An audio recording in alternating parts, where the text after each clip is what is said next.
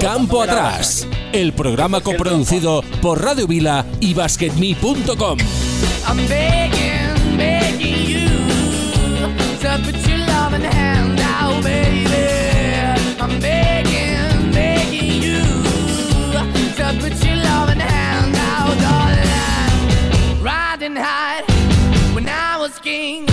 I played hard and fast, had everything.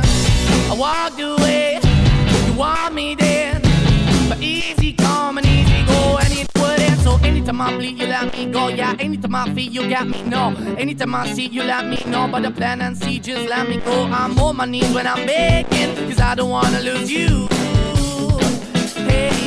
Hola, muy buenas a todos, son las 4, buenas tardes, aquí estamos una semana más en Campo Atrás, Radio Vila y basketme.com. Una semana más, aquí estamos para hablar de baloncesto y con un tema encima de la mesa, la fuga de jóvenes talentos a la NBA.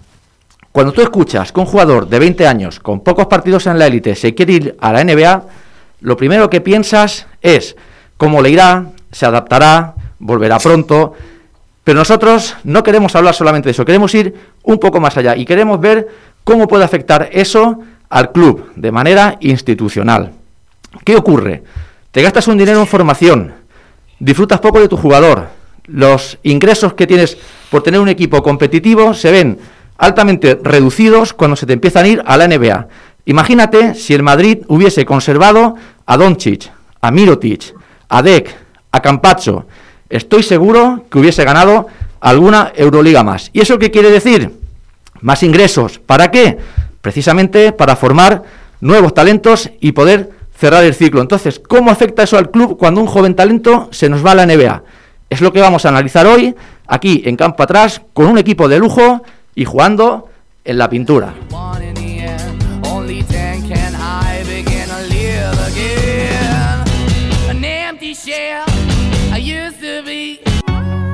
Campo Atrás, los lunes a las 4 de la tarde en Radio Vila.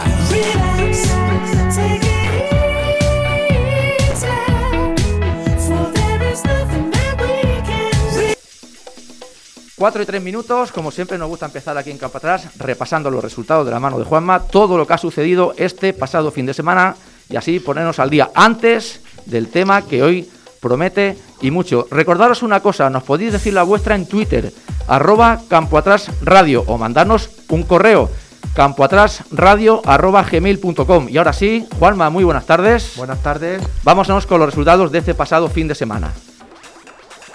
Liga CB, jornada 11, Monbus Obradoiro 87, Casa de Mon Zaragoza 82, Unicaja de Málaga 90, Fuenlabrada 86, Lenovo Tenerife 98, Gran Canaria 89, Valencia Basket 100, Bilbao Basket 84, Real Madrid 71, Real Betis 48, Basconia 83, Moraván Andorra 77, UCAM Murcia 71, Batsi Manresa 67, San Pablo Burgos 69, Barça 83 y el partido aplazado Breogán Juventud se jugará el jueves 30 a las 8 y media. Encabeza la clasificación Real Madrid, Barça, Lenovo Tenerife y UCAM Murcia. Por abajo, San Pablo Burgos, Bilbao Basket, Fuenlabrada y Real Betis. Liga Femenina, jornada 9, Ciudad de la Laguna 53, Benvibre 59, Ensino 52, Guernica 64, Unigirona 80, Guipúzcoa 70, Araski 44, Perfumerías Avenida 92, Campus Promete 64, Gran Canaria 61, Ferrol 68, Estudiantes 78, Leganés 60, Cadila Seu 53 y Valencia Basket 71, Zaragoza 59. Encabeza la clasificación el Perfumerías Avenida, Valencia Basket, Valencia Basket, Unigirona y Cadila Seu. Y por abajo, en el descenso, Ciudad de la Laguna y Ferrol. Doble jornada de Euroliga.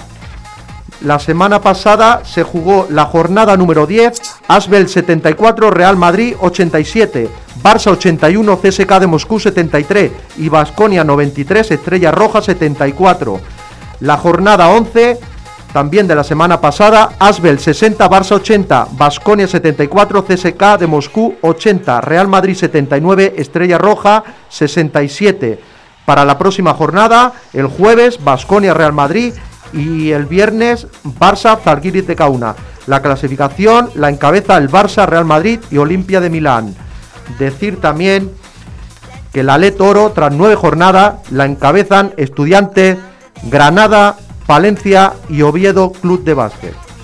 Pues eso todo lo que aconteció este pasado fin de semana y ahora sí vamos a presentar a nuestro quinteto de auténtico lujo que tenemos para debatir sobre el tema de la fuga de jóvenes talentos a la NBA, pero más bien visto desde una posición institucional, desde una posición del club y no tan del aficionado. Tenemos por aquí a Jesús. Jesús, muy buenas. Eh, hola, buenas, ¿se me escucha? Perfectamente. Carlos, muy buenas. Muy buenas tardes, yo no me fugo, me quedo aquí. Ahí está, sí señor. Eres un clásico y un fijo aquí en campo atrás, jugando en la pintura. Rafa Gorges, muy buenas. Buenas tardes. Tenemos también aquí a Adrián, muy buenas, Adrián. Buenas y frías tardes, es el Pirineo. Y Rafa Hinojosa, como no, Rafa, muy buenas. Hola, buenas tardes, ¿cómo estamos?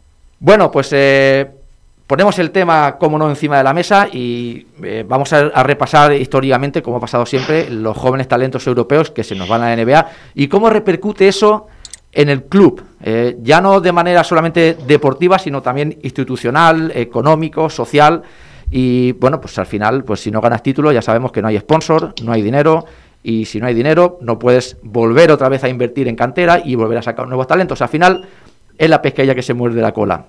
Eh, así que bueno, el primero que quiera empezar, que dé un primero, su primera impresión de cómo ve el tema. Uy. Venga, damos. Venga, rompo Carlos. yo, rompo Venga, yo. Carlos, tú, venga. tú que lo has vivido Lo más de primero. cerca. Sí, a ver, para ir a la NBA, yo la idea que tengo es que has de ser muy, muy bueno y haber destacado mucho en Europa, ¿no? Doncic, Doncic es un claro ejemplo. Eh, destacaba en Europa y hacía lo que quería. Y en la NBA, efectivamente, está siendo un gran jugador. Eh, hay otros que, por ejemplo, todavía lo que, lo que has hablado, ¿no? Todavía no han empezado a hacer nada en Europa y ya tienen grandes contratos. O sea, prácticamente han salido de amateurs a profesionales. Eso en la NBA pasaba antiguamente con los universitarios y, universitarios muy, muy buenos. No sé yo hasta qué punto jugar unas categorías inferiores y minutillos en ACB como, como, como canterano a pasar a no jugar nada en la NBA, eh, tu progreso como jugador eh, va en picado. Quizá el primer y segundo año que tengas contrato vas a cobrar, pero que luego ya tu carrera deportiva se hunde y ya has cobrado todo lo que tenías que cobrar. Y de cara a los clubs, yo creo que, bueno, pues eh, es muy digno que un jugador se marche, pero coño, que se marche en condiciones. O sea, mm, va a ser un jugador de ida y vuelta. Nada más. Pues yo te voy a llevar la contraria, Carlos. Te voy a llevar la contraria en el sentido de por qué no. O sea, si vemos ahora datos estadísticos, eh, más del 50% de los jugadores actuales de la NBA han jugado o, están, han jugado la G-League. Eh, lo que están haciendo muchos equipos NBA ahora que tienen esta cantera en la G-League es acabar de formar a los jugadores y ya darles un, entre comillas, un ADN de esa NBA que igual eh, eh, ni en universidad ni en Europa van a tener. Entonces, es una forma de, de potenciar ese baloncesto y para ese jugador joven, igual aquí va a cobrar un contrato de, pongámosle 150.000 euros al año, en la NBA ya se está asegurando un contrato de casi un millón de euros anuales O más. o más. O más. Sí, sí, o más, o más. Bueno, es otro concepto, claro. Un concepto es irte joven en la NBA y otra cosa es llegar ya como jugador hecho, ¿no? Como hizo eh, en su momento ya un Sabonis o un Petrovic o, un Kukoc, ¿no?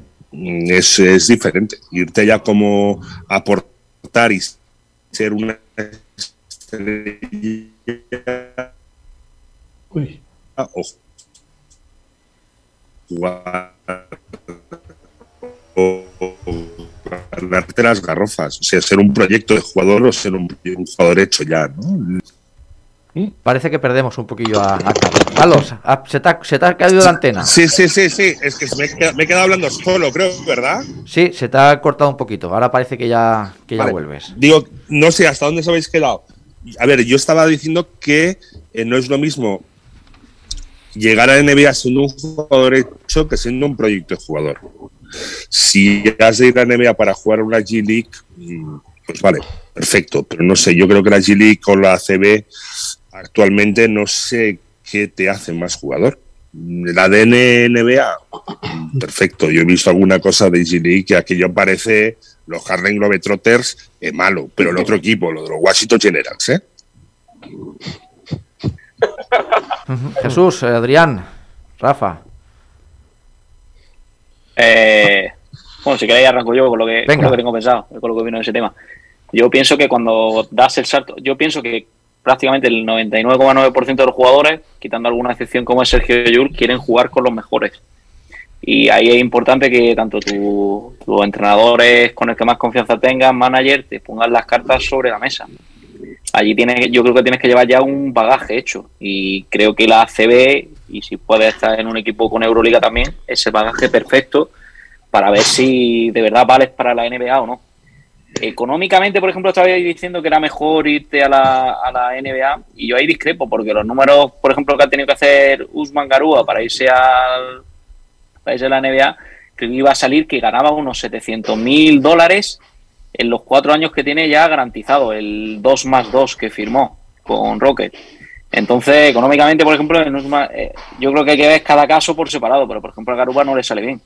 Y yo creo que irte a la NBA para hacer lo que está haciendo Garuba, que es jugar en la Liga de Desarrollo, que es una liga completamente muy por debajo. Yo he visto algún partido y algún los típicos highlights y está completamente por debajo de la ACB, pero vamos, muy, muy por debajo. Lo que está haciendo Aldama, pues yo creo que también le, a largo plazo para ellos se van a formar muchísimo menos como jugadores, estando en la Liga de Desarrollo o estando en un equipo NBA con pocos minutos. Yo creo que Aldama, Garuba se han precipitado y estamos dando por hecho que van a ser jugadores NBA importantes y yo creo que son un melón ahora mismo los dos por abrir y ver si van a valer o no para, para NBA. Yo Y con, el des- y con el desarraigo que lleva a vivir allá lejos de casa, en un sitio que no es el tuyo, en un equipo que dices, bueno, somos eh, eh, equipo de mercenarios que no quieren hacer números para que se fijen en ti. O sea, no, no, no, no sé. Otra cosa es, lo- por No ejemplo, lo lo, que ha hecho no Ibaka. Otra cosa es lo que ha hecho Ibaka, que ha bajado, como venía de lesión, ha bajado unos partidos a jugar a la Liga de Desarrollo, que él mismo ha confirmado que nos ha desmentido cualquier tipo de, de rumor de que de vuelta a Europa y ha dicho que lo ha hecho para coger la forma y demás. Eso es otro concepto totalmente diferente de lo que ha hecho Ibaka a lo que están haciendo con Garuba y con Aldama. Están viendo que no que hoy por hoy no están para jugar en el primer equipo y una forma, entre comillas, de darles salida a los dos por su juventud está en la Liga de Desarrollo. Pero yo creo que ahora mismo están perdiendo el tiempo, incluso económicamente jugadores como Garuba están perdiendo muchísimo dinero y ya viendo a largo plazo, pues también es negativo para ellos. Claro, es que al final te de Insisto plantear si mí- la- Perdona, perdona, Rafa. No, no, y, y perdón por cortarte de nuevo, y Carlos. Y insisto que yo creo que en un futuro los dos pueden ser jugadores NBA. Pero ojito con perder un año, dos, tres, jugando poco. Que tenemos ahí el caso de los hermanos Hernán Gómez. Que por ejemplo, a mí el pequeño Juancho me parece un auténtico jugadorazo. Y ese sí que creo que está completamente desaprovechado en, en la NBA. Eh, Jesús, Adrián, vuestra opinión. Bueno, yo eh, sobre todo eh, me gusta diferenciar siempre los jugadores que triunfan en, la NBA de los que viven en Europa. Por ejemplo, Doncic era un ejemplo claro que sabías que triunfaría. ¿Por qué? Porque en Euroliga hizo un proceso muy bueno, en, también en Eslovenia, y se veía que era un jugador con, con mimbres y que, y que seguramente acabaría triunfando en la NBA. Luego están los casos de, por ejemplo, eh, digo aquí Kuruks, eh, Zonja, por ejemplo, argentinos como Volmaro, eh, Vildoza, por ejemplo, que son jugadores que aquí no es que hayan triunfado. Bueno, Vildoza más o menos, pero Volmaro, por ejemplo, ha tenido partidos buenos. Eh, jugó residual en, en Barcelona, por ejemplo. Ezonja tenía muy buena pinta, pero tampoco destacó demasiado y esos jugadores ya se ve que son carne de vuelta y muchos se están volviendo, de hecho. Hace poco vimos en, Partizan, eh, quién era, Kuruks, por ejemplo, y es un jugador que viene muy de vuelta. Así que los jugadores que triunfan son los que hacen algo de Euroliga. Eh, es que hay muy pocos casos, es que nos salen que cinco o seis casos buenos, como mucho. Y por ejemplo, ahora Betis ha fi- ha fichado a Pasecnix, que se fue de Gran Canaria, se fue a probar a Wizards y, y que ha jugado dos partidos, tres. Un tío de 2.18, pues bueno, es, es complicado, es complicado. Es muy difícil que triunfen jugadores que, que aquí no han hecho nada, la verdad. Jesús. Sí, es que yo creo que estoy de acuerdo en, todo, en casi todo lo que estáis explicando porque el nivel de Euroliga actual es bastante alto. Entonces, mm, se está demostrando que aquellos jugadores que aquí en la Euroliga no hacen unas prestaciones buenas, por decirlo de alguna forma, cuando dan el salto a Estados Unidos, pues bueno, eh, lo hacen motivados por dos razones. Una, supongo, la proyección. Y la segunda es, pues, los cantos de sirena que les pueden hacer llegar desde las franquicias. Y también hay que tener presente que en Estados Unidos tienen una concepción del juego de equipo un poco diferente a, Europa, donde ellos hacen mucho uso de los especialistas. Entonces, mm, igual los scouters en algunos jóvenes talentos aquí de Europa que acaban no- que todavía no están redondeados a nivel de formación como jugadores en, la, NBA pues los scouters observan ciertas cualidades mm, como especialistas el ejemplo que me viene inmediatamente a la cabeza es el de Garuba que les lleva pues a digamos a probar. Ellos mm, manejan enormes presupuestos y el hecho de digamos hacer prueba error con un joven talento emergente que pueda haber en Europa en el caso de que sea negativo no les va a suponer una gran pérdida y sin embargo pueden abrir un pequeño melón sí que es cierto es que los jugadores eh, últimos jugadores que han ido a Europa de, de Europa a la NBA Bogdanovic eh, Doncic, etcétera, ya eran jugadores dominantes en la Euroliga y se han convertido en jugadores importantes mm, en Estados Unidos, en la NBA. Los jugadores que en la Euroliga en sus equipos no asoman mucho la cabeza, mm, pocos casos, pocos casos logran logran, digamos, hacerse un hueco en, la NBA. Luego lo que ha comentado Carlos también tiene mucha razón. La capacidad que tenga cada jugador, dependiendo de la madurez que tenga para, para adaptarse a lo que es eh, la forma de juego, los compañeros, el idioma, la forma de vida. Eso también en gran medida mm, pues, te puede condicionar a la hora de hacerte un pequeño espacio en la liga. Yo creo que los jugadores de NBA número 12, 13, 14 de las franquicias no son grandes jugadores. Son buenos jugadores, evidentemente, pero no, no son jugadores que la rompan y que te vienen, y que te vienen a Europa a lo mejor y pasan desapercibidos. Lo hacen bien, pero tampoco nos, nos echamos las manos a la cabeza. Entonces, mm, lo que se han de plantear los jugadores que van a la NBA es realmente lo que ha comentado Carlos, su proyección de futuro. Tú puedes tener un año o dos de un contrato correcto, no te hacen un hueco y te dan la patada en el culo. Y entonces, una vez con una patada en el culo y con el prestigio tocado, con dos o tres temporadas de falta de competición, falta de ritmo, etcétera, qué buen equipo aquí en Europa va a apostar por hacerte un buen contrato, siendo también un pequeño melón por abrir. Eso es algo que los jugadores igual, claro, yo lo miro desde fuera, ¿eh? Para esto hay agentes, representantes, eh, managers, que dominan mucho más la situación, pero yo lo veo un poco riesgo. Pero bueno, también hay que decir que el que no se arriesga no gana. Sí, desde luego, desde luego también tiene, tiene eh, su contrapartida de que la NBA no vas para ir a la NBA, sino que puedes ir a probar, a tener tu contratito y a ver qué te sale, porque también depende de lo que te pida el equipo. Dices tú, ¿no? El equipo de especialistas. Mm, yo supongo a Garuba no le han pedido que vaya y meta 20 puntos y coja 10 rebotes. Mm, Le pedirán que corra el contraataque, que, ponga sus tapones, que corra y meta puntos fáciles. Poquita cosa más. Ahora bien, te estás dos o tres años a jugar, te, quie- te quieres venir a Europa y ¿quién te va a pagar un pastón para hacer dos tapones, cinco rebotes y cuatro puntos? Te van a pedir, si quieres un dinero, que seas que seas eh, resolutivo. Incluso en la NBA te piden rendimiento desde el minuto cero, prácticamente. O sea, no van a esperar por ti, no van a esperar por ti cinco partidos para que se vaya fogueando, que te pagan un pastón. Y aparte hay aquellos espectáculos. Y encima, bueno, si fueras un, ¿cómo se llama este? El, el- el Caruso, que juega 10 minutos y hace cuatro robos, eh, dos mates, un triple y se la tira al medio campo y la metes, vale. Pero para ir allá a hacer tu juego y pasearte arriba y abajo, no te van a pagar un dinero. Desde luego que no. Pueden Es pagarte que un dinero luego, es ese. Es ese, Carlos.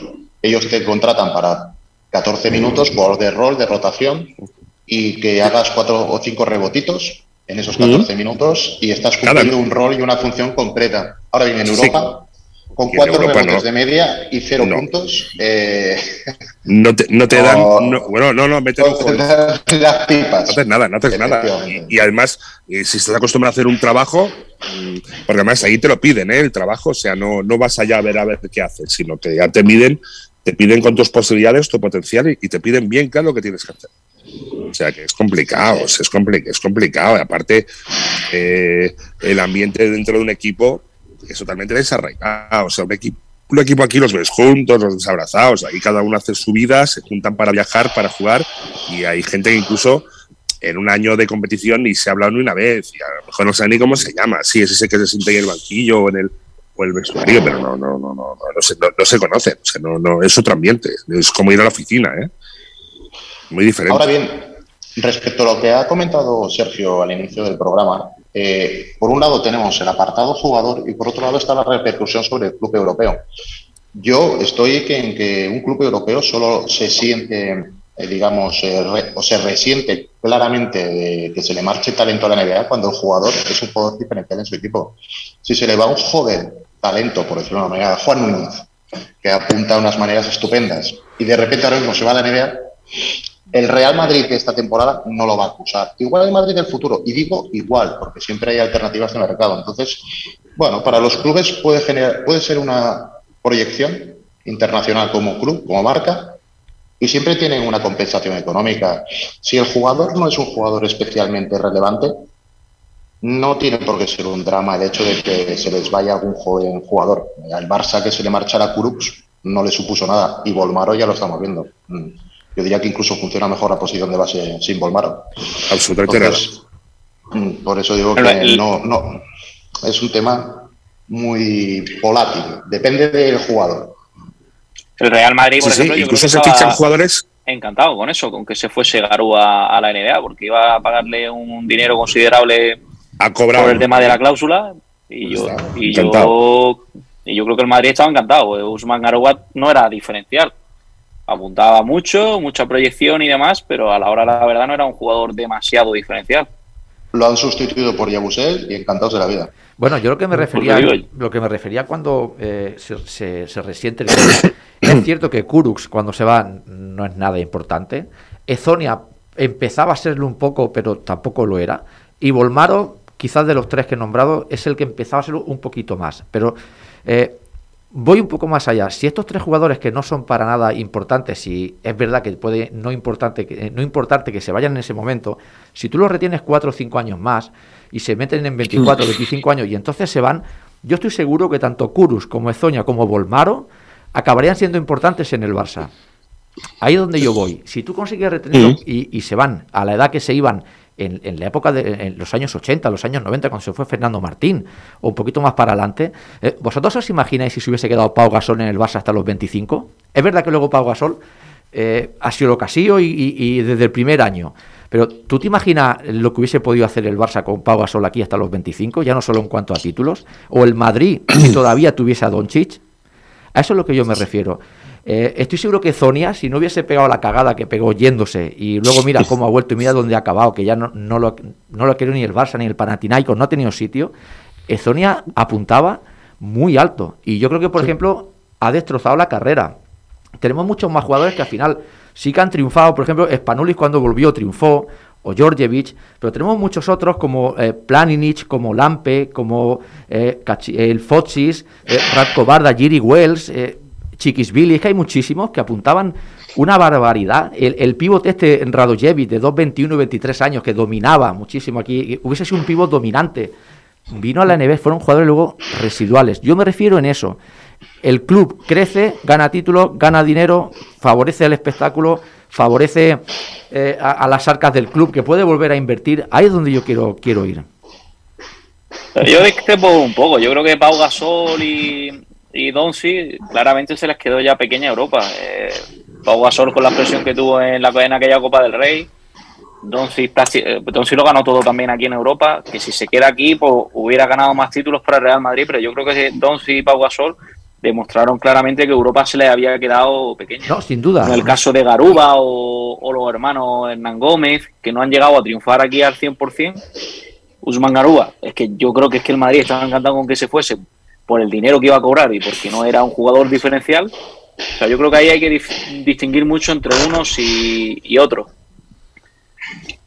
Sí, sí, yo estoy de acuerdo con Rafa. ¿eh? Eh, mm, siento ser duro, pero es que yo creo que un chaval con 20 o 21 años ya, ya, ya se intuye un- una personalidad y un carácter en el deportista para saber si de ahí vamos a sacar un campeón, por decirlo de una forma. Eh, los años te dan experiencia, te dan cuajo, te dan empaque, pero tenemos, por ejemplo, un ejemplo claro español de Víctor Claver, apuntaba a grandes cosas, se fue la NBA, no hizo nada, volvió y, eh, que nadie me mate, ¿eh? pero lo que apuntaba nunca lo ha llegado a traducir en jugador y en rendimiento. Mm, Los jugadores jóvenes que tienen ese, ese, ese, valor, ese, ese- es, eso algo distinto al resto, mm, se van con 21 años a la NBA y a los 23 ya están haciendo cosas importantes. El que se va con 21 y no tiene nada, a los 25, aunque se quede en Europa, yo creo que no deja de ser un jugador un poquito más hecho, pero, pero no creo que sea Pero algo ahí también influye. det- determinante. Yo creo que ahí también influye mucho el carácter de- del jugador. Porque, como tú comentabas, Claro, aquí claro. en Valencia a Clavet se le conoce como horchata. Claro, entre el otras carácter, cosas. ¿Qué hacemos con el carácter? El carácter Claro, no es que- Rafa. No, no, el Sí, carácter no se también tiene. se debe entrenar. Y, y por lo que Se puede modular, y- mod- modular, pero o, o tienes Sí, eh, confianza, seguridad, determinación, ambición, eh, per- perseverancia, dureza mental, eso mm, pocos jugadores con los años, con los años ganas experiencia y picardía. Pero ese, ese, ese plus, no sé, Carlos es, es profesional y en élite. Lo puede, y ha tenido compañeros y él ha jugado. Pero yo diría que ese, ese plus Sí, ahí. pers- personal es, viene casi genéticamente. No, no sé, es algo de educación, no lo sé. Sí, porque, por ejemplo, el año que draftean a Claver, Bueno, eh, no. también se va a la G-League eh, Patty Mills y lo envían a la G-League y que me digan que Patty Mills es un mal jugador. O sea, pero sí que tuvo esa capacidad de, de resistir y tener un carácter ganador y desde la G-League sí que se hizo un hueco en lo que es la NBA. No, no, desde luego para ser, para ser eh, campeón hay que tener un carácter un poquito de killer y, con eso se nace y, ya puedes intentar ser Hay que, hay que perdemos a Carlos. que si no lo eres, que no, no sé si ese carácter de killer se adquiere o se tiene, pero yo, por ejemplo, yo nunca he tenido un carácter de killer y yo sé cuando alguien tenía un carácter de killer. Eh, Cuando juegas en la pista y ves que no so- y no solo que te quiere ganar, es que te quiere, es que te quiere, com- que te quiere comer, te quiere sacar de la pista, te quiere quemar el coche, se quiere beneficiar a tu señora. Es que lo ves cuando notas cuando juegas contra este tipo de gente, ¿eh? Es que los te quiere, no, no solo te quiere ganar, es que te quiere rajar y cagarse encima tuyo. En serio, cuando juegas lo notas. Pero eso se ve desde pequeños también. campeona, ¿eh? Desde pequeños. Sí, sí, sí, sí, sí, se nace. O sea, es ADN. Es ADN puro. El para ir a NBA y triunfar no solo has de ser bueno. Has de tener muchos intangibles que no se, que no se miden más que, que son cosas muy, obje- muy subjetivas, ¿eh? pero, pero tremendo, ¿eh? Y una, una pregunta los para ti. gurús, los grandes gurús del scouting dicen que con 18 o 20 años ya ves, ya se intuye por Sí. a ir el deportista. No, no Sí. hace falta esperar mucho. Y, y si quieres saber el carácter de una persona, míralo jugando. No engaña. O sea, el baloncesto no engaña. Tal que eres, juegas. Y una, una pregunta para ti, Carlos. Eh, estos intangibles que estamos diciendo que se tienen o no se tienen, que naces con ellos, eh, hoy día con la figura del psicólogo deportivo, los coaches y todo esto, ¿tú crees que eso se puede trabajar también como es el tiro? No. Eh, te pueden orientar y te pueden, dar, te te pueden dar herramientas. Otra cosa es que las saques, otra cosa es ser constante. Lo, lo importante no es ser sacar esa mala leche de vez en cuando. El, el problema es eh, ser constante en, en, en, en Euroliga cada noche, cada día, o el NBA 82 partidos de liga regular, viajando, entrenando y no sabiendo ni dónde estás. Eso es, eso es el problema. que al final es que no es solamente, puedes tener pequeñas depresiones. Tenemos un jugador que está en el Barcelona que, que, que tuvo una depresión de caballo. Yo mismo he tenido fuertes depresiones y, no, las sabía identificar. O sea, que, que, que al final eh, puede ser muy bueno, tirar muy bien, ser muy rápido y saltar mucho. Pero lo que domina es la mente. La mente es lo que domina. Nada más, olvídate. Rafa Nadal no gana porque sea. Rafa Nadal no gana porque sea muy bueno, gana porque es que no, no quiere perder ni un punto, quiere ganar hasta en las canicas, hasta ir al, hasta ir al lavabo, seguro que va, va corriendo para ser el primero en llegar al lavabo. Es, es, un, es una forma de ser, es una forma de ser, o sea, ser, Pero- ser- te- ambicioso, mm, asesino, o sea, hay que ser un poquito psicópata, en serio, un poquito psicópata. Sí, pero por ejemplo, antes, eh, cosas que antes no se trabajaban, bueno, corrígeme si me equivoco, Carlos, como es por ejemplo el, el tiro en un pivot, no se le enseñaba a tirar de tres, de- de- no se le enseñaba a tirar de tres porque se consideraba que no tenían que hacerlo o que no podían hacerlo. Hoy día sí que se trabajó mucho en eso. Ese aspecto mental que estamos diciendo no se puede trabajar. Esto, y esto es obviamente no vas. Punto. ¿El qué? Decías, Carlos. Digo, que eso es repet- el tiro, el, el tiro, contraataque, rebotes, pases, esto es entrenable. Puedes tener un don o un talento especial, pero es entrenable. Tú tiras 200 triples al día y al final acabas metiendo algo. Pero repitiéndote que soy muy bueno y voy a hacerlo muy bien y todos los rebotes van a ser míos, es una cuestión de deseo. De Bueno, pues, deseo. y eh, lo del deseo, y a veces hay que desear las cosas mucho para que puedan suceder. No porque quere- quiero, quiero, quiero, pero al final, coño, tampoco lo quiero tanto. Eh, veo que, eh, bueno, Y esta gente nunca es conformista. tenemos el debate aquí ahora eh, muy interesante, pero tenemos que poner la canción como cada semana para poder renovar las credenciales de Zoom, ya me entendéis. Entonces, Carlos, ¿qué tenemos por aquí que vamos a escuchar hoy? Oye, ya que estábamos hablando de tener eh, constancia y, me acabo de pegar una leche en la cabeza. bueno, en, plan de, en plan de tener constancia, hay una hay un dicho español que, que es valor y al toro, ¿no? Valor y al Pues toro. eh, quiero valor y al toro. Quiero mira, y además hablando de asesinos y de killers, voy a presentar un grupo que se llama el Columpio Asesino. Pues mira, pues aquí Con una dejo, canción maravillosa que se llama Toro. O sea, que ni hecho a propósito. pues mira, de hecho a propósito, de Columpio fondo, Asesino, Toro. de fondo la tenemos, nada, tres minutos y aquí estamos de vuelta, en campo atrás son las 4 y 33 minutos, hay 35 estamos por aquí, no os vayáis. Salimos y entramos. Vamos niña, Vale, ven chicos, yo conmigo. aprovecho y me voy ya, ¿vale? A pista. Vamos hoy a seca. divertirnos. Yo te pintaré un bigote. Necesito un buen azote. Maraca loca, piano ardiente. Nunca fuimos delincuentes. Gafas negras en la noche. Vamos niños, sube al coche.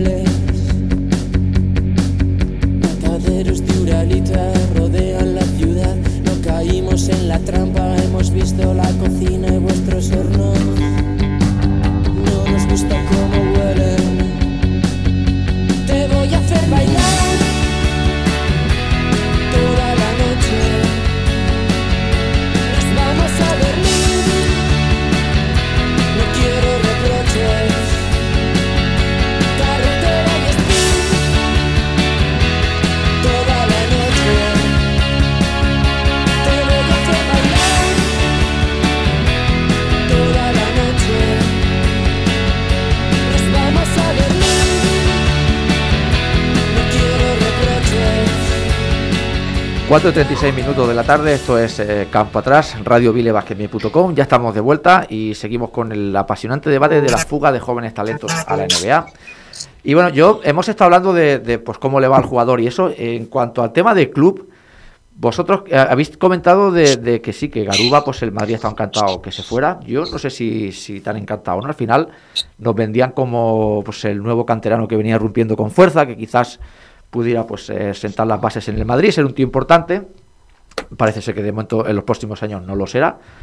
No sé hasta qué punto vosotros pensáis eh, si es igual o no es igual para el club que todo jugador bueno que se vaya, o para Europa en general, para la Euroliga, para la ACB, eh, para el aficionado, para el, el- mundo del baloncesto europeo, si es bueno o no que tantísimos, porque es que la lista es interminable. Yo tengo aquí apuntados los últimos años 30, 40, 50 jugadores europeos que no han sido, entre comillas, nadie y estaban en la NBA.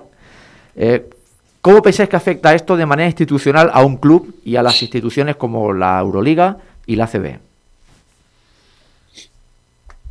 Bueno, lo Eh, primero, lo primero, perdona. No, no, ha- ha- has ganado. Venga, luego Adrián, que Venga. hoy estamos escuchando poco a Adrián. Lo, lo primero, a ver, lo primero, lo triste es que ningún club europeo puede competir a nivel europeo, a nivel económico con la NBA. De entrada ya, o sea, se están pagando unas morteradas de dinero a jugadores que no cobrarían mm, tanto en, en Europa que, que, bueno, que no hay, no hay competencia. O sea, la NBA puede jugarse su dinero y, y humillar a Europa, humillar no, dejarla atrás, o sea, dejarla sin jugadores. Ay, que perdemos. Carlos, te perdemos. Ya vemos que la cantera de NBA es eh, la NFC. Se pongan el wifi más fuerte. Eh, que la cantera. ¿Se me oye mejor ahora? Ahora un pelín mejor, va ratos, Sí, ¿eh? no, no se me oye mejor, ¿verdad? Va ratos. Vale. Bueno, digo que la que la que la que bueno, va, va oscilante. O sea, lo del apagón empieza ya. Bueno, eh, que la, la cantera de la NBA antes era la, NC, la, la, la liga universitaria. Veremos que la, que la cantera de la NBA es la liga universitaria, a veces eh, Europa y la G League. O sea, ya tiene tres canteras. Sí, y, y- y resurgiendo la de, la, la de Europa cada vez con más fuerza. Lo que antes eran un 5%, eh, no sé si da ya por el 20-25%, ¿eh? Sí, ha subido mucho. Coño, que los jugadores no se vayan a, a la liga universitaria, que se vayan directamente a la G League, que es lo mismo. O sea, quieren un contrato para la G coño. Pero, bueno, Adri, no, no, vas tú, Adri. Venga, Adri. Faltaría más. Bueno, a ver, yo, Sí. yo quería separar un poco en, en relación a Liga Andesa, Liga CB, los tres tipos de, de equipos que, que les ocurre esto con los jugadores europeos. Está los Madrid-Barça, que, que bueno, que les pasa que son jugadores de jóvenes, como decís, que bueno, se van, pues bueno, se van, no pasa nada, dejan dinero. El caso Garuba, el caso Kuruk, Sezonja, que bueno.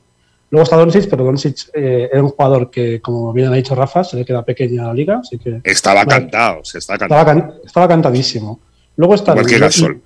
luego están los equipos de cantera, caso Juventud, caso, caso Peña Estudiantes, por ejemplo. Estudiantes sí que el problema más grande que tiene es que los jugadores se le van directamente a, equipos como Madrid, como como Basconia, como Barcelona, por poner ejemplos. ¿eh? En cambio, Juventud, bueno, Juventud sí que tiene una cantera más prolífica ahora mismo y, y ahora mismo, por ejemplo, está el caso de Maronca, que, que a partido donde va de Europa, que tiene como cinco scoutings que, que le persiguen y, y pinta bien. O sea, Juventud siempre saca proyectos interesantes. Y luego os pongo el, el otro caso, que es el caso de, de Arab Betis, Cajasol antiguamente. ¿Qué le pasó a Cajasol? Que tenía a Porzingis, Satoransky y Hernán Gómez en el mismo equipo. ¿Y qué pasó? Que los tres se fueron a NBA directos. ¿Qué pasó con ese Cajasol? Pues que bajó, bajó a Leporo y, y ahora está como Betis apareciendo y, y bueno, ya he visto que hoy, por cierto, Casimiro, nuevo entrenador de Betis, así que el equipo va mal, es el candidato para bajar y, por ejemplo, en este caso hay, son equipos que cuando se le van las estrellas, porque en este caso Porzingis, Satoransky, Billy eran las, las estrellas del equipo, el equipo se hunde. Y aparte, por mucho dinero que dejen, se ve que el equipo no avanza y aquí es un caso que, vamos, es clarísimo, sin duda. Sí, sí. Y además, ¿sabes quién tuvo de entrenador? Eh, aquellos tres chavales, ¿sabes quién tuvo de entrenador de pibos, no? Aquel año en, en- en Ah. Sevilla. A Norris. Woody Norris. ¿no? Sí, Correcto. ¿Habrá influido algo? hombre, sin duda. Sin duda, sin duda. Y, de- y después otro chaval que me encanta es el hijo de Saboni. O sea, se habla poco del tío, pero es un tío de 22 puntos, 23 puntos en el NBA, puñeta. Sí, Y, Mala- eh, y Y de malagueño. Málaga, ¿no? Y, y Sí. malagueño. Sí, yo, O sea, yo estuve, también- estuve aquí en Málaga y yo cuando se fue a la NBA pensé, eh, sinceramente, eh, lo veía como un buen jugador, no me esperaba lo que está haciendo, eh, pensé que era eh, un enchufado más, por así decirlo en la NBA. Mira, un- uno que, que utiliza un poco su apellido, un poco su, su altura. No, no, Y no, tiene me ha callado la personalidad propia, ¿eh? Sí, sí, sí, sí, sí. Personalidad propia. Reconozco que sí, pero claro, cuando salen este tipo de jugadores, eh, eh, no sé, es lo primero que piensa uno, ¿no? Ostras, no ha demostrado todavía tanto eh, como para irse a la NBA y ya tiene un hueco allí. Eh, ¿Será porque se llama Sabonis? Si se llamase Pérez, tendría el hueco. Y seguramente sí, la respuesta seguro es que sí. ¿eh? Eh, años más tarde, Y, menos- segu- y menos presión, seguramente. Hombre, por supuesto, tiene que ser, ll- llamarte Sabonis tienes que tener una presión. Un poquito, Sí, pero- sí, casi, casi nada. Pero cuando le visteis jugar a, a Sabonis en Málaga, es lo que Es que él, Saboni rechazó un contrato, con- un contrato profesional con Unicaja para irse primero, si ah, igual estoy pegando un patinazo de los grandes. universidad, universidad, universidad. Sí, sí, último año, ya- sí, señor. Sí. No, no, no, no metes patada, no, no. Aciertas cual, cual triple de George Davis en el último segundo de la juventud, tal cual. Adentro. ¿No tenéis la sensación? fallado. ¿No tenéis la sensación que, sobre todo los jugadores europeos jóvenes que más eh, se van a la NBA, históricamente siempre han sido jugadores del este, yugoslavos, eh, es- bueno, iba a decir eslovenos, eso en general, los yugoslavos, ¿no, ¿no tenéis la sensación esa que han probado muchísimos jugadores yugoslavos en comparación pues con un español, con un italiano, con un alemán? ¿Por qué puede ser eso? porque por prejuicio, pues yo creo que lo que primero pensaban, eh, bueno, la NBA primero pensaban que los que no nacían allí o no se formaban allí no podían jugar baloncesto a ese nivel. Y luego los, los jugadores de, de los Balcanes, digamos que fueron los primeros en, en dar ese nivel, por así decirlo, aunque Fernando ¿Y los Martín rusos? fuera, fue, ¿Y los- fuese el primero. ¿Y los rusos? Sí, Bueno, sí. Bueno, Sí, los de hecho, también, un, claro. un balcánico, un balcánico o uno del este fue el primer jugador en jugar en NBA, ¿no? An- Antes de un yugoslavo y un español o un alemán. El primer jugador El primer- que viene de Europa el prim- fue. El primer jugador no formado en Estados Unidos en jugar en la NBA fue Fernando Martín. Uh, Antes, O sea, hubo antes otros que, que sí, antes que Gluchkov, el búlgaro. Por ahí por ahí, Pero él se no, formó- fue el búlgaro, fue él el se búlgaro. formó allí. El búlgaro. Hostia, Estamos hablando fue el búlgaro. de jugadores no formados allí. Ajá. Es lo que yo A me ver, no formados, sí. Sí, luego fue Volkov Y yo también. creo- Volkov, Y luego, digamos, y luego digamos que cuando ya los, estos jugadores de, de Europa del Este, de los Balcanes, rusos, yugoslavos, etcétera, ya consiguieron demostrar que sí podían jugar baloncesto, luego, digamos, nos llegó el turno a los demás.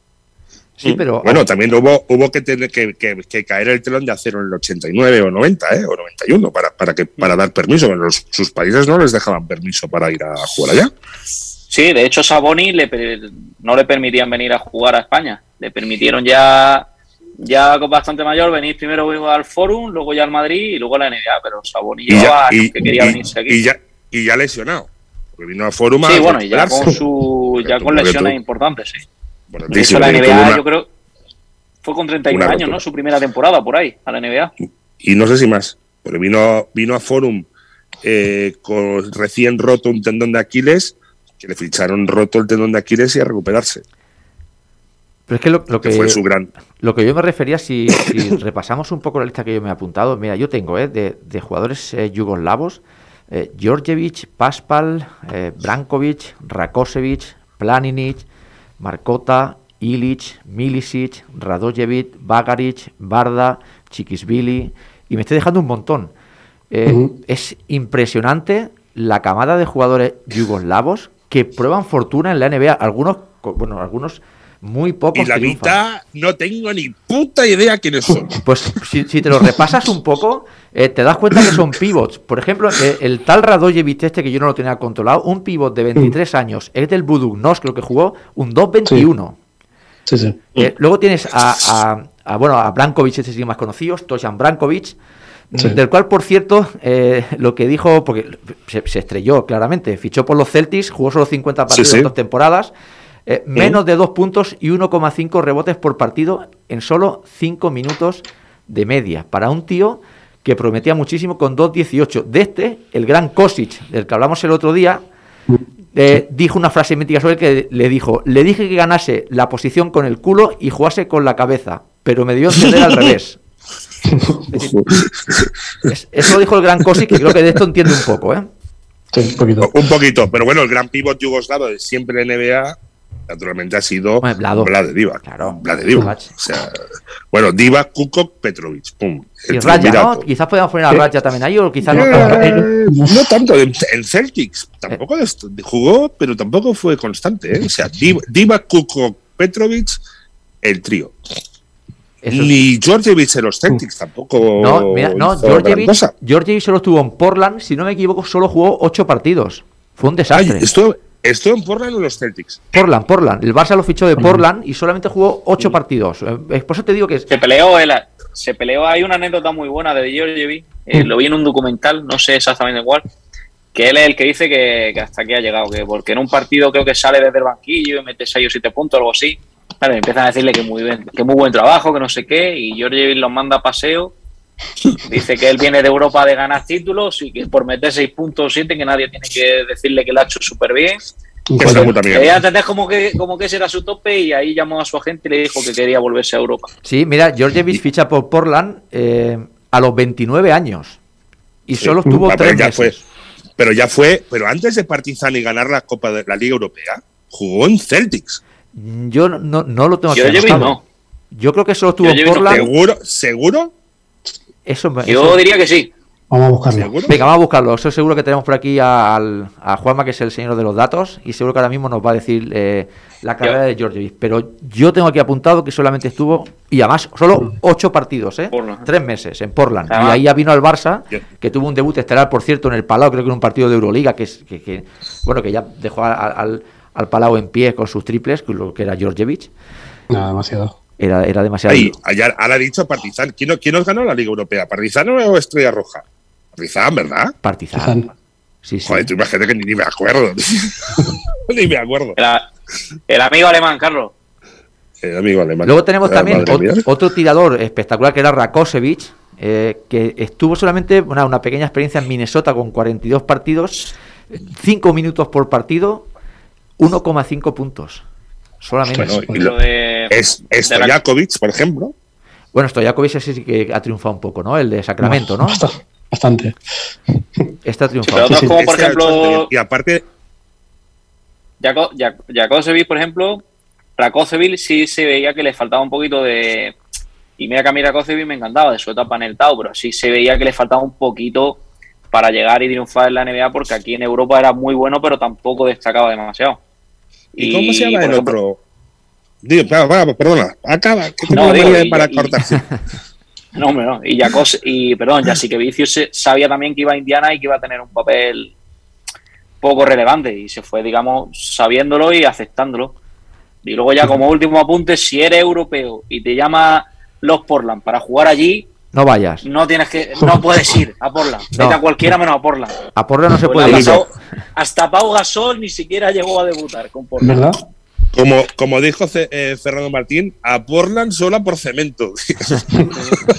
Que de hecho, hay, hay un documental de hace, de hace poco, está en Movistar, si alguien quiere verlo, de Fernando Martín, de que hablan de él y tal, y salen los directivos de, vamos, de Portland hablando muy bien de él y diciendo, ya no sé si es de cara a la galería por, por el accidente que tuvo, que falleció, diciendo que querían repescar a, a, a Fernando Martín, ¿eh?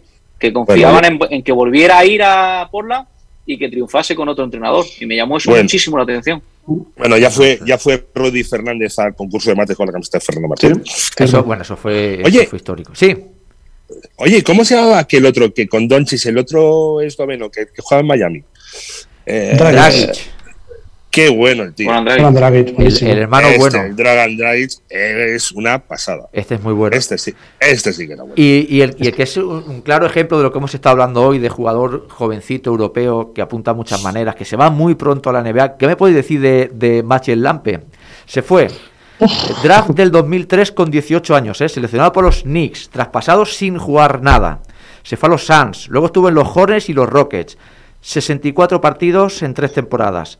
10 minutos, 3 puntos, 2 rebotes por partido. con 24 años ya cansado, volvió a Europa, se fue al Kinky, luego a Maccabi, Yunis Kazan, Baskonia, Ujú. Barça. Eh, no Sí. hizo absolutamente nada con lo que prometía en la cantera del Madrid con 16 años este jugador polaco. Sí, sí. Pues, no, y polaco, pero nacionalizado sueco. Ah, mira, eso no lo sabía yo. Porque, porque, porque vivió muchos años en Suecia. Luego hay otro europeo, del que se habla poquito y aquí me encanta, que estuvo en los Chicago Bulls y este año en Cleveland. Markkanen. Marcanen, sí, este, este es eh, eh, Finlandés, como, como, como Carlos. finlandés, correcto, sí. Yo, oja- ojalá, sí, sí. Yo, bueno, yo juego, yo juego con el padre. O sea que. ¿Dónde, juegas con el padre? hijo. ¿En Y qué el- equipo? En el San José Badalón. Ah, ostras. y se vestía de vez en cuando con el primer equipo del Juventud. Sí, sí. Pues no, no lo hacía. El padre no era tan alto ni tal, le medía dos metros dos, dos metros tres, pero el hijo es un fenómeno. Un fenómeno. El hijo, Fenómeno. el hijo en, categoría- Es un fenómeno. en categorías inferiores hacía unos partidos. De hecho, a, a Mejor, Espa- jugado- mejor jugador europeo a eh, España varios le- años en a España le Junior y 40, tal. Sí, sí, una y, pasada. fa- y facilito. Tiene una facilidad para tirar. 2'12, 2'13, tirador de tres, brazos. Es un, es un tipo Pau Gasol. Incluso mejor técnicamente. Lo que pasa es que Cao tiene, lo ves y es impasible. O sea, es un tío que. va. Es un- killer. Poca sangre. ¿Pero tiene poca sangre, pregunto? O- Yo, yo creo que no tiene un cuerpo. Yo, yo creo que yo creo que no tiene un cuerpo eh, tan grande y es muy atlético, pero tampoco tiene un cuerpo tan duro como para luchar con un tío de 2 metros 6, 2 metros 7 fuerte. Yo creo que busca, busca poco el contacto porque se sabe perdedor. Pero tiene muchos recursos de tiro, ¿eh? O sea, tiene recursos por todas partes. Pues Finlandia. Hay un, ju- un jugador que me vaya a llevar la contraria, que yo creo que hubiera llegado muchísimo más lejos en la NBA si se hubiera quedado dos, tres, cuatro años más en aquí en Europa. Andrea Bargnani. Yo yo no te la llevo, ¿eh? Sí. La contraria. Yo no sé qué pasado nada. con Bargnani. Bargnani era una buena pieza, sí. ¿Número uno del draft, puede ser? Número uno, Número. Sí, número uno del draft. ¿eh? Número Con, uno. con Toronto. Pues yo creo que le faltaron 3-4 años más en Europa y hubiera triunfado muchísimo en la NBA. Que cualquiera ve su estadística y me dice, pero si ya triunfó, pues yo creo que le faltaron 2-3 años en Europa. Y además, si no me equivoco, se retiró joven y su última experiencia, aquí Adri era esto, el que tiene que ver los Baskonia. datos, en Basconia. En Baskonia se retiró con 31-32, ¿no? y- y hizo un par de partidos decentes, pero. Muy lastrado ya. Muy lastrado por las lesiones.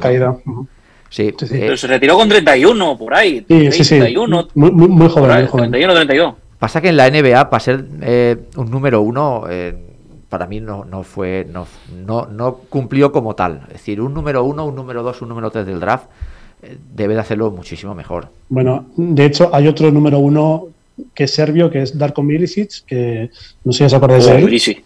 Espectacular. Es La, la que vio en Granada. Era, una- correcto. Era un animal absoluto. Tan animal que, bueno, que. Es aquel que saltaba tanto, que estuvo en el Madrid también, creo, ¿no? No, ah, no, no, aquel era Marco- esloveno, Milic. Ah, ah, aquel era Marco Milic, el que saltó el coche. Ese era Milic. Vale. Aquel era, aquel era esloveno, vale, sí. vale, sí, sí. Del Olimpia Ljubljana, era- que salió de, de- Correcto, de correcto. La que Oye, en el Eurobásquet de 2007 fue, vamos, espectacular. Sí. Luego, estuvo, luego se retiró del baloncesto súper joven también. Sí. Eh, compitió en artes marciales, volvió al baloncesto. Ese sí que le hacía falta un psicólogo deportivo Era, eh, psicólogo era- psiquiátrico, o un psiquiatra, una de dos. Era, era lo mismo que, que, que Kambala en, en 2000, más o menos. ¿no? Kambala, madre mía, ese juego, bueno, ese este, este estaba haciendo lucha libre, una cosa así, ¿no? Sí, por eso. Pues el, el Darko Milicic, este que hablamos que fue el número 2 por los Pistons, eh, fíjate tú, dela- delante de, de Chris Boss o, o Diane Wade, eh, por delante de estos, eh, en, el, en el mismo draft. Eh, jugó 467 partidos en, en la NBA, una media de unos 18 minutos solo. 6 puntos y 4 rebotes de media. Muy poco para un Ujú. número 2, muy poco. Sí, No, sí, sí. Los y de- Pistons era también el equipo ideal para él, ¿eh? para, para. Si hubiese llegado 10 años antes, yo creo que sí. Este, este yo creo que, que con Ah, Rodman, con, con Edwards, ¿eh? el sheriff Edwards, aquel pivo con el bigotuco que tenía el tío, ese sí que repartía hostias que se quedaba solo. Eh, hostia, hubiese pegado muy bien Milicic ¿eh? allí.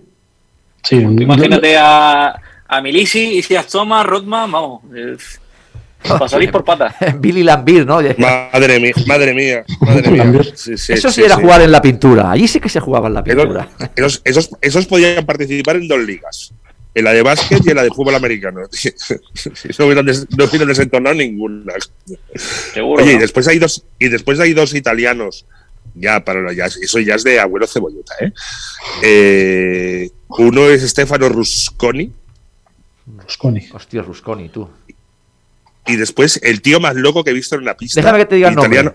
Eh, Metro, metro 90, Vicente Espósito. Vicente. Espósito, metro, los 90, metro, sí. metro 91 y el jugador que he visto en mi vida, además éramos amigos, está como una, o sea, no sé si estaba como una puta cabra o como una puñetera cabra.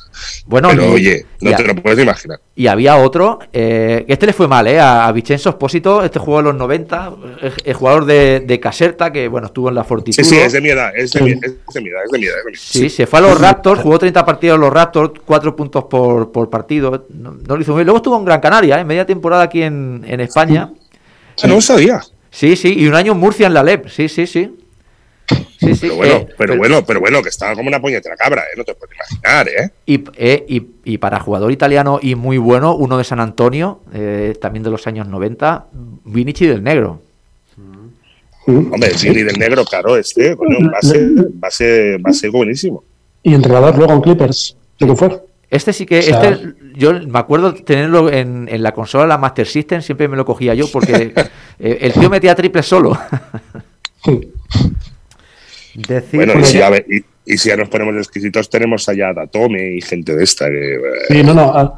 jugadores, eh, Datome, Ni- Nicolo Meli, por ejemplo, Sí, no, par de años. Extrañamente, yo pensaba que Nicolo, cuando se iba a la NBA, que, que tenía una oferta del Barça y prefiero irse a la NBA, lógicamente, Mm. eh, no triunfó y ya está, lo tenemos de vuelta.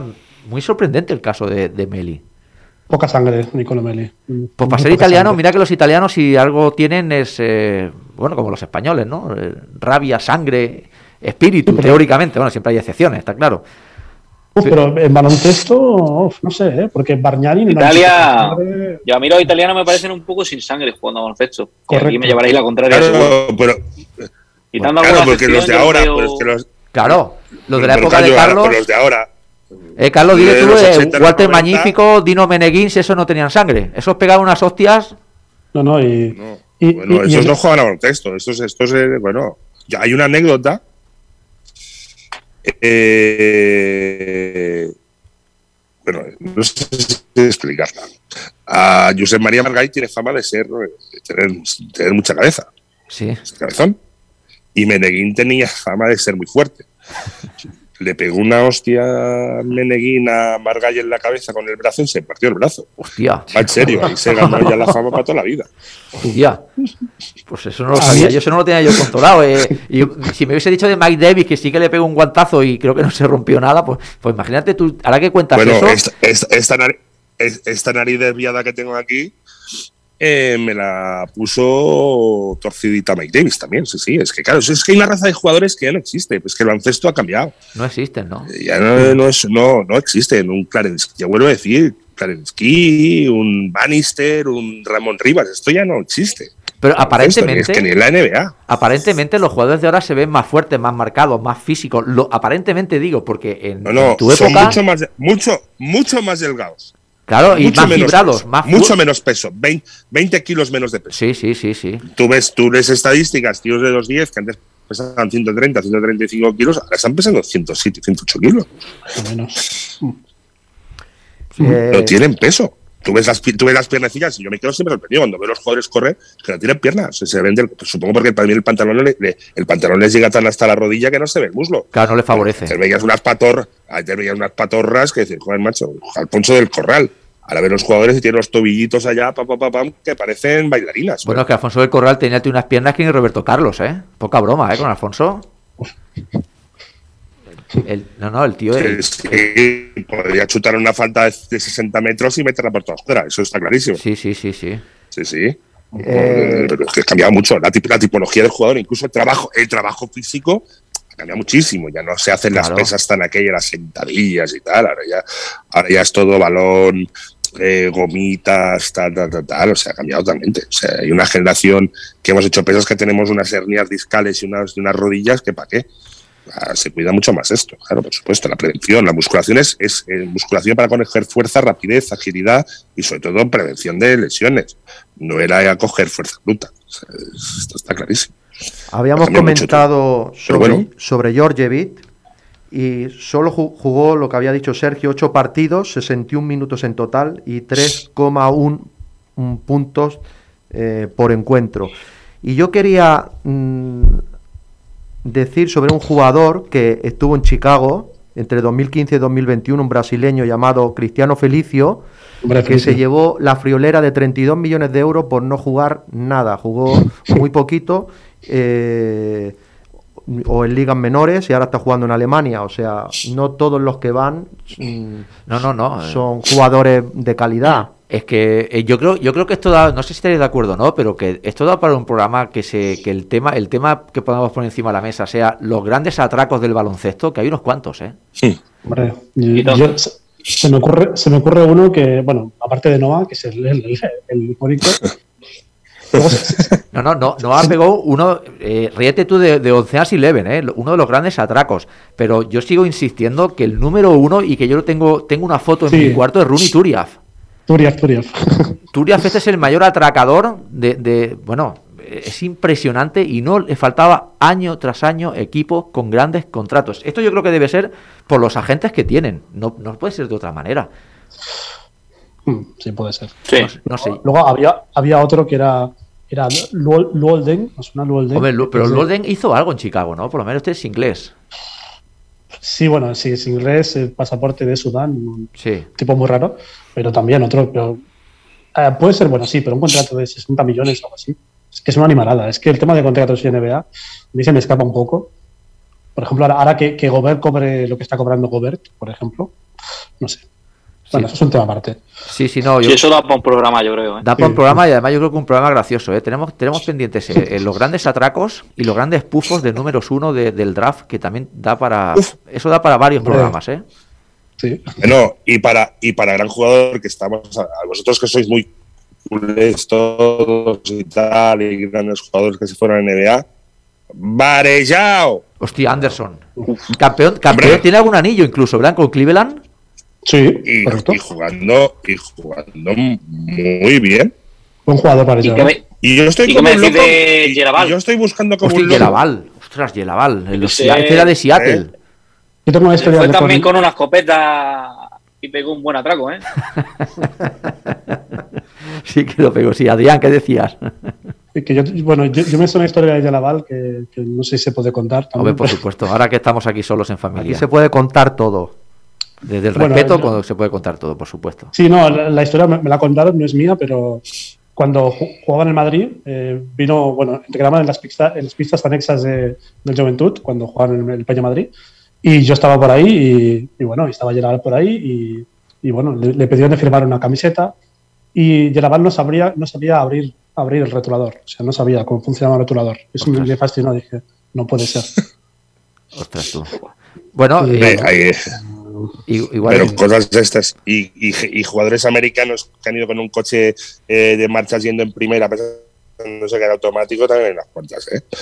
Uno de, que fue del aeropuerto hasta Villalba en primera, quemando el motor. también. Estoy como un loco buscando, porque me he vuelto loco lo de Georgievich y Boston. Pues te has debido volver loco. Georgievich solo jugó 60 minutos en la NBA, sí, sí. Te debía confundir de, ser, de serbio. Igual, exactamente. No, no, no, no. Igual está No, no. confundido de serbio. Igual lo confundes con Danny Ainge. Es broma, ¿eh? Mira, leo textual, revista gigante. sí. A ver.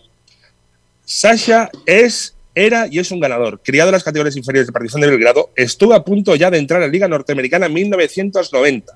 Pero los Boston Celtics le cortaron a última hora y tuvo que volver a Yugoslavia.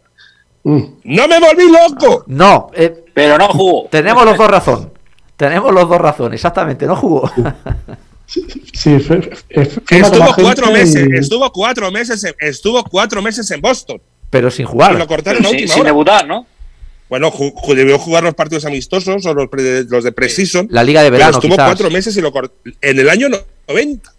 Ya decía yo, antes de Partizan, claro, es que yo me acuerdo haber jugado eh, contra Partizan George si viene de los Celtics. y Por eso yo digo, me he vuelto loco.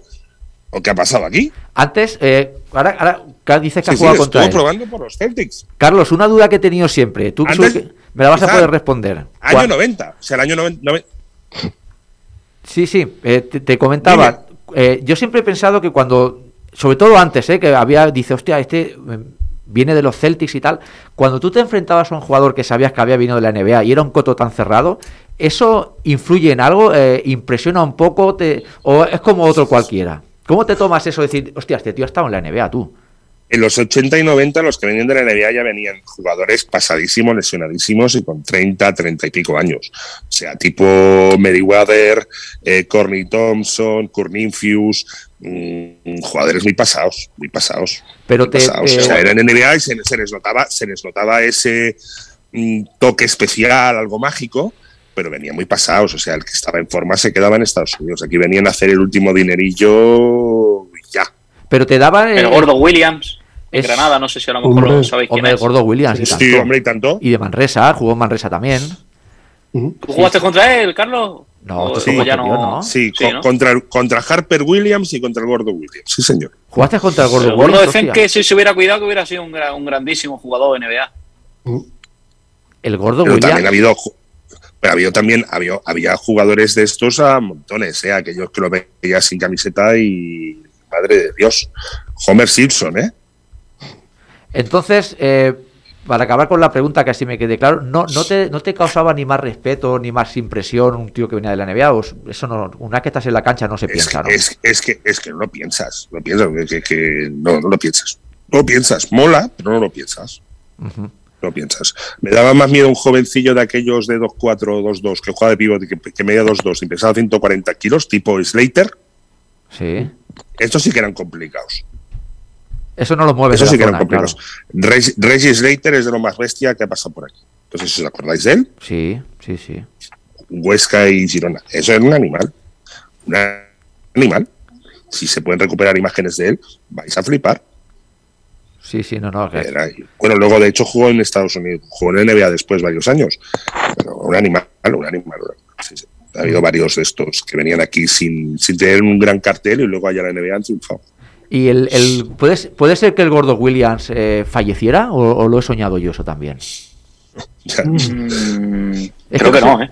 No, vale, es que no sé por qué me suena a mí de, de algún jugador así corpulento y me sonaba En- el... en, en Forum había otro. Igual es este el que yo digo. Es el mismo. Ah. El gordo, vamos, si hubiera fallecido el gordo Williams, hubiera sido muy sonado porque en Granada nos dio una permanencia con una canasta completamente inverosímil. Yo he La- hecho un Granada, es de mis primeros recuerdos de, que tengo de, de baloncesto, llevándome allí mi padre a ver Mm. el playoff de la permanencia contra Huelva y cómo el gordo metió esa canasta. No, no claro, igual es- ese tipo, pero jugadores de ese tipo así con un físico no muy atlético, culones, así en plan, hostia, Mike Ansley, ese tipo de jugadores. Hostia, Mike Ailey, eh, MVP de, de las finales del año 94 contra el Barça, ¿eh? Sí, que se jugó el triple aquel famoso al Sí, final. sí, que hubiese pero cambiado la pero historia. tanto como el gordo como el gordo Williams. No, aquí, Es aquí hay un diferente. paso más. El otro era más El tipo. Sí. Claro, el gordo Williams yo creo que era que, que le daba exactamente igual cuidarse la dieta, que atracaba el McDonald's día Siria también y Sí. jugaba baloncesto por puro talento, sin Bueno, entrenar bueno. prácticamente ni nada. Mel Turpin en CAI Zaragoza. Scorsanitis en, eh, en Maccabi. Scorsanitis es el estandarte. Hostia, va.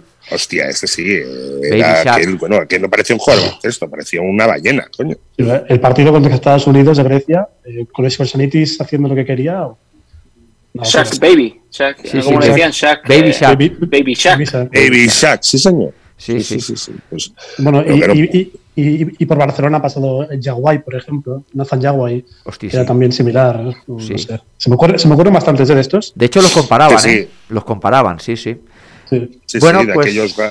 Bueno, no. señores, Nos quedan, nos quedan cuatro minutos de, de programa, son las la cinco siempre, nos volvemos al Siempre nos, siempre Sí. nos volvemos al vintage, por eso. ¿eh? Sí. Oye, es que tenemos que hacer Lleva- un día baloncesto vintage. Lleva al lado oscuro, Carlos. Claro, el vintage vende. Ay. Carlos, el vintage Coño, que sí. vende. Y la próxima vez, cuando digáis la hora, coño, decid una hora menos en Canarias. Igual en Canarias están acojonados. Digo, hostia, sé que se me hecho tarde. Hostia, pues tienes razón. Pues porque, espero que alguien de Canarias nos escuche y desde aquí un saludo. Hombre, por supuesto. Además que tienen dos pedazos de equipos como para que no nos escuchen ni tanto. Las 5 y 10, Hombre, 4 por y 10 en las Islas Canarias, las preciosas Islas Canarias, claro que sí. Y seguro que estabas deseándolo decir, porque esto es esto en radio, Hombre. está como caché de aquello, hostia, nos escuchan en todas partes. Hombre, efectivamente. En todo sí. el mundo, en cualquier parte del mundo nos pueden escuchar. Cualquier A ver del si nos mundo. van a. Ahora solo falta tener algún comentarista desde, desde Argentina y a decir hasta ahora Argentina. Hostia, pues mira, eh, cuestión de buscarlo, cuestión de buscarlo. Pues eh, mira, vamos a menos. vamos a comentar cierto, que no una podemos, no podemos finalizar sin hablar de la acción de, de LeBron James. ¿Qué- ¿Cuántos partidos Cuidado. creéis que le, que le van a caer? Hostia, Por pues cierto, muy feo lo que, lo que, lo, Sí. lo que hizo, vamos. es cierto. Porque le- va Explica, completamente- explica, explica, explica qué ha hecho, explica qué ha hecho. Venga, tienes dos minutos. creo- eh, que nos queda. nada, Básicamente pa- para los, para, para los oyentes y para mí, que no tengo ni puta idea. En un, en un tiro libre mete completamente el codo, bajo mi punto de vista. hace- va a hacer daño porque en ningún Sí. momento no es ni para ganar la posesión ni nada. Quizá un poco de, de impotencia de ver cómo ya no está siendo el que era. Y bueno, le abre completamente la ceja al rival. No sería una tangana mítica po- porque los demás jugadores se ponen a separar.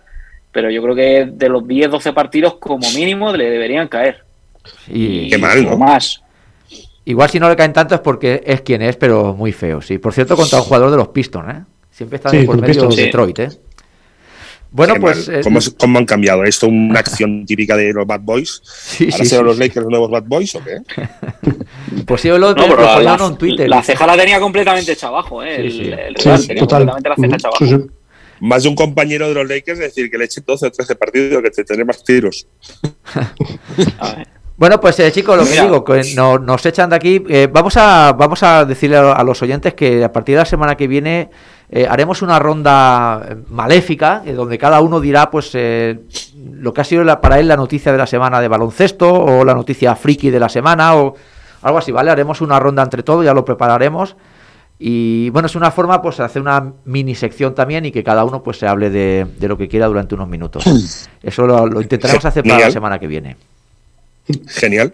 Y nada, chicos, pues oye, eh, un placer enorme como siempre. Somos un equipazo, eh, eh, Rafa, Carlos y Adrián. Un placer teneros una semana más, eh, ser buenos y la semana que viene, si no pasa nada, nos vamos a encontrar por aquí, en Campo Atrás. A las 4, las 3 en. Canarias. A las 4 las 3 en Canarias. Pues nada, chicos, nos vemos la semana que viene. Un Un saludo. placer, hasta, Hasta luego. hasta la semana que viene. Juanma, nos vemos la Y semana que meted viene. muchas canastas. Claro que sí. Hasta la semana que viene. Roque, con la mano. Hasta la semana que viene. Bueno, chicos, eh, buena semana, mucha salud, mucho baloncesto. Y hasta el lunes que viene. Un saludo, hasta luego, adiós.